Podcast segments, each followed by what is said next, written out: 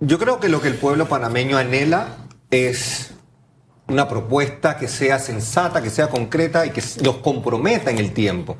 El país ha pasado por múltiples propuestas los últimos 30 años, algunas que han sido quizás mejor vistas que otras, más votadas que otras, pero al final de la tarde es el compromiso, la ejecución y la medición de esos compromisos. Yo creo que hay una coyuntura pues que es propicia para conversar, para acercarse, estamos a, un corto periodo de, dos años de las elecciones eh, queda todavía pendiente pues cómo los actores se van a ir alineando, pero pareciera que hay un interés por la alianza, por acercarse y ojalá salgan compromisos que comprometan realmente en la ejecución. Yo creo que pasó el, espacio ese de, de, a lo mejor la conversación, la propuesta. Mire, este país cada cinco años lamentablemente pasa por ese ejercicio de propuesta electoral que no se concreta en beneficio para la gente. La gente quiere el beneficio concreto y sostenible, no la dádiva, no el regalo, no el premio temporal, porque eso no resuelve. La sostenibilidad, el progreso, la garantía de que esa oportunidad para el progreso va a estar ahí. Tiene que salir ojalá de estas reuniones y vamos a ver si ese es el caso. Y yo lo, veía desde el punto de vista económico porque yo soy vecino ahí de los años locos, vivo cerquita. Cuando se dan esto, ah sí, cierto, no, por ahí sigue la, ahí la casa, la, ahí, ahí, ahí, ahí está la casa. Pero en fin, eh, sigo siendo vecino. El punto es cuando hay este tipo de reuniones, eh, se llena. Y ahí me gusta ver cuando un negocio le va bien. Yo no conozco los dueños, ni me interesa. La comida es riquísima, eso sí. Ah, no, eso sí. a mí no me interesa eso. A mí lo que me interesa es que a los panameños nos vaya bien, que se reactive la economía. Y si por lo menos para eso sirve, bienvenida la reunión. Aparte que creo en el diálogo y el entendimiento y las estrategias son estrategias. Pero más allá de eso, eh, ayer estuvo por aquí don Olmedo Estrada. Y se fue en la misma línea de pensamiento que ya usted había dado como primicia. Lo que el, estornudo de la FED va a ser resfriado para nosotros. ¿Mm? Esto en cuanto a los intereses de los préstamos en Panamá, ya que hay mucho más abono sobre el tema, creo que usted puede ilustrar al país mejor sobre lo que va a pasar. Sí, sí. Eh, se anticipa que el resto del año, ante el miedo inflacionario que está aparentemente pues no controlado todavía en Estados Unidos y en otras latitudes, los bancos centrales del planeta van a seguir subiendo tasas de interés. En Estados Unidos específicamente se anticipan entre 5 y 6 aumentos adicionales al que se hizo en marzo.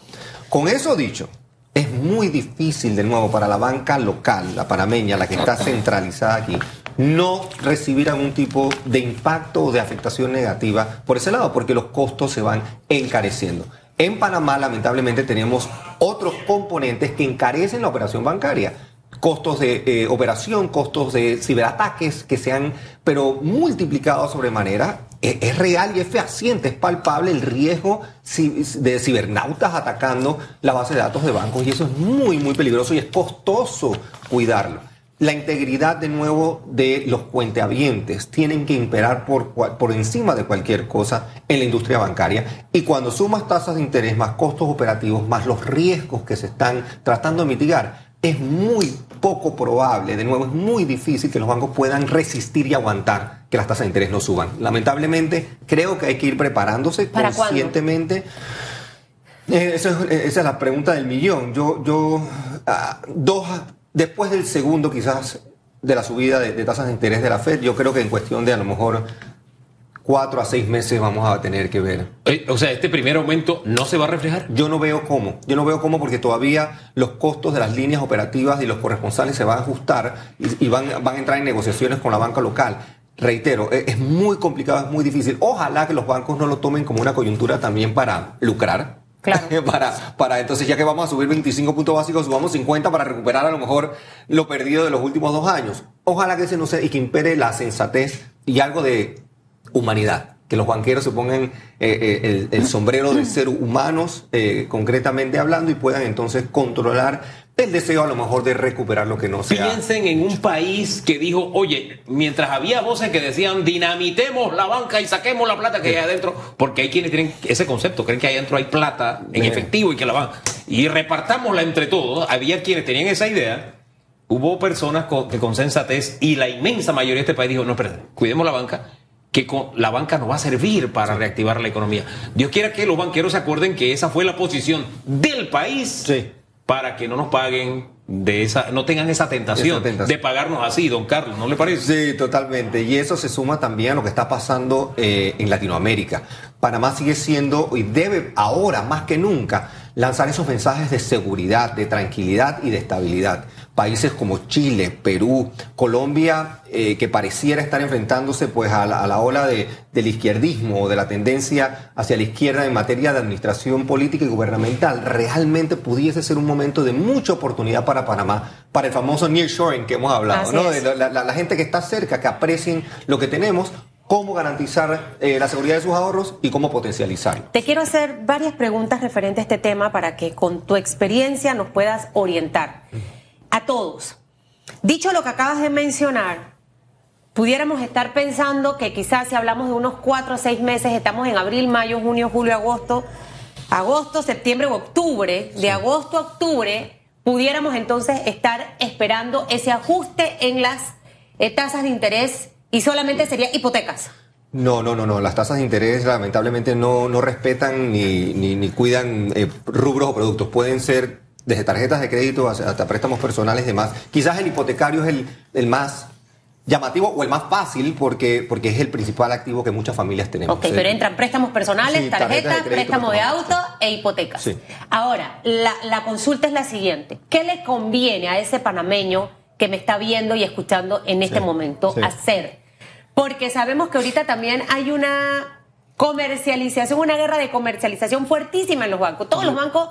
Sí. A mí me han llamado no sé cuántas veces para ofrecerme, ahora más que nunca, tarjetas de crédito. Sí, sí. Ya hasta que me da pena porque tengo que escucharme todo el speech y decirle, joven, ponga en su reporte, la señora Susan no quiere tarjeta de crédito. No se sienta hasta acosado, mire. Sí, la sí, verdad, la verdad. Verdad que sí. Es verdad. Eh, también te están llamando ahora no solo por las tarjetas, sino también por los préstamos Préstamos personales. personales, claro. Y ahora entró la modalidad que ya empezaron para traspasar tu hipoteca de un banco a otro. Correcto. ¿Le conviene o no le conviene a la persona hacer una transacción como esta? Y si le conviene, ¿qué cosas debe tomar en cuenta para hacerlo? Eh, es un momento para de nuevo yo creo que ser muy cautelosos y muy calculadores con el gasto mensual de familia. Lo primero que tiene que hacer el panameño, la panameña, el residente de Panamá, el presupuesto. Sencillamente circunscribirse a lo que entra a la familia y lo que, los compromisos que, que salen para poder entonces negociar. El traslado de hipotecas usualmente lleva gastos asociados con la escritura pública, asociados con el registro, con el avalúo. Si usted va a negociar con un banco y el banco está tan emocionado por cautivarle como cliente, póngale en, bandeja de plata, bueno, el negocio. Yo estoy dispuesto a evaluarlo si ustedes pagan todo. Págueme la escritura, págueme el avalúo, págueme, invíteme, ¿no? Pongan a la competencia precisamente a competir. Y que los bancos entonces traten de sacar el mejor provecho de cautivarle y de captarle como cliente. Uno, el tema de los gastos. Dos, pensar pero con mucha sensatez para qué es el propósito, final de ese préstamo personal. Entrar en deudas en una coyuntura en que las tasas supuestamente van a subir es un juego peligroso porque dentro de seis meses o 12 meses su flujo de caja personal, el dinero que entra se va a ver comprometido para, para, para pagar obligaciones en lugar que de lame- lamentablemente ahorrarlo o cuidarlo para, para otros gastos quizás que son más importantes como la escuela de los niños, por ejemplo. Entonces, yo recomendaría, pero muchísima cautela en la contratación de nuevos productos y si hay traslados, ser muy disciplinado con lo que se le exige y con lo que se negocia con el banco. Acérquese al banco en una relación de, de tú a tú. No, no, no, no, no lo vea como, como la figura eh, eh, total, autoritaria, plenipotenciaria que es el banco y que históricamente a lo mejor ha tenido.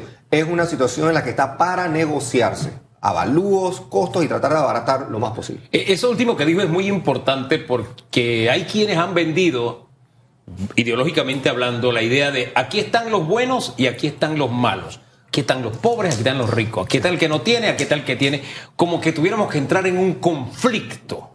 Y yo no lo veo de esa manera y lo digo claramente. No lo veo de esa manera. El banco, cuando usted va a buscar un préstamo, usted lo ve como un amigo. Seguro. Entonces, si, si- entonces, si el banco le prestó porque usted estableció una relación, ¿de ¿por qué tiene que ser su enemigo después? Así es. No lo es. Eh, Ese concepto eh, tenemos que revisarlo muy minuciosamente. Ahora bien, el punto es el siguiente. ¿Cómo impactará esto lo que estamos tratando de hacer como país, que es recuperarnos económicamente? Sí, eh, esa es la, la pregunta también del millón, Hugo. La, la microempresa panameña, la pequeña empresa pana- panameña que ha enfrentado momentos pero muy desafiantes en los últimos dos años, debería recibir algún tipo de apoyo diferente, distinto en esta coyuntura, porque encima de tener entonces los compromisos de pago por contratos de alquiler o por cualquier otro, tiene entonces ahora la espada de Damocles de las tasas de interés subiendo. Entonces, debemos ser muy cautelosos y cuidadosos en cómo primero la banca estatal, el rol que la banca estatal debe jugar eh, en las próximas semanas, meses y quizás años, Caja de Ahorros, Banco Nacional de Panamá, Banco de Desarrollo Agropecuario, Banco Hipotecario Nacional, en fin, todo ese escaparate público tiene que ponerse a servir de una buena vez al pueblo panameño, a la gente que está necesitándolo y que podamos encontrar estructuras que sean buenas, prudentes y salvables. Con la banca privada, algo de humanidad y algo de nuevo, entender que la coyuntura sigue siendo muy compleja y que, de nuevo, una subida de tasas, incluso el país, el país está hoy día más endeudado que hace cinco años y hace 10 años. Cuando suben las tasas, lamentablemente, de nuevo, el apetito de nuevo por esa deuda a lo mejor va bajando. ¿Qué va a pasar con el replanteamiento del crédito panameño en el exterior? ¿Va a ser tan fácil atraer capitales? Quizás no tanto.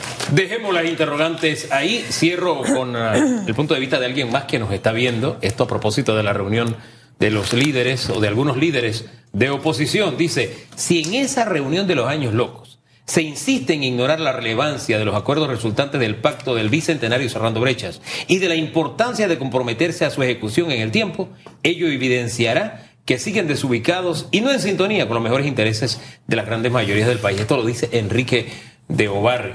Si eso pasa, se repite la historia. Aquí hubo una concertación nacional, un pacto de Estado por la justicia y el grupo que seguía después de todos esos acuerdos dijo yo los voy a ignorar. Y bueno, en algún momento tendremos que hacer un alto y de verdad ponernos en sintonía como país de hacia dónde vamos y qué queremos en conjunto. No de qué, porque, porque este lo hizo, yo no le voy a dar seguimiento. No, hay que pensar en el país. No es si yo quiero ser presidente, es lo que el país necesita, lo que el país quiere. Pero en fin, don Carlos, muchas gracias. Que le vaya bien. Gracias. Buen, buen día. Buen día. Oiga.